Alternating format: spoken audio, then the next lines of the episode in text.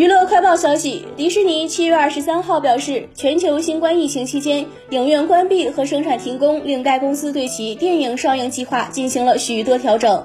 沃尔特·迪斯尼制片厂发言人在七月二十三号的一份声明中说，在过去的几个月中，很明显，在这场全球健康危机期间，电影发行方面面临着巨大的不确定性。而今天，在我们评估了如何才能做到有效地将这部电影呈现给全球观众后，我们将暂停对电影《花木兰》的发行计划。这是迪士尼第四次推迟《花木兰》的上映时间。该电影最初定于二零二零年三月二十七号上映。另外，迪士尼还将《星球大战》和《阿凡达》系列的电影的发行日期推迟了一年。迪士尼股价七月二十三号收跌百分之零点七六，报一百一十八点一二美元。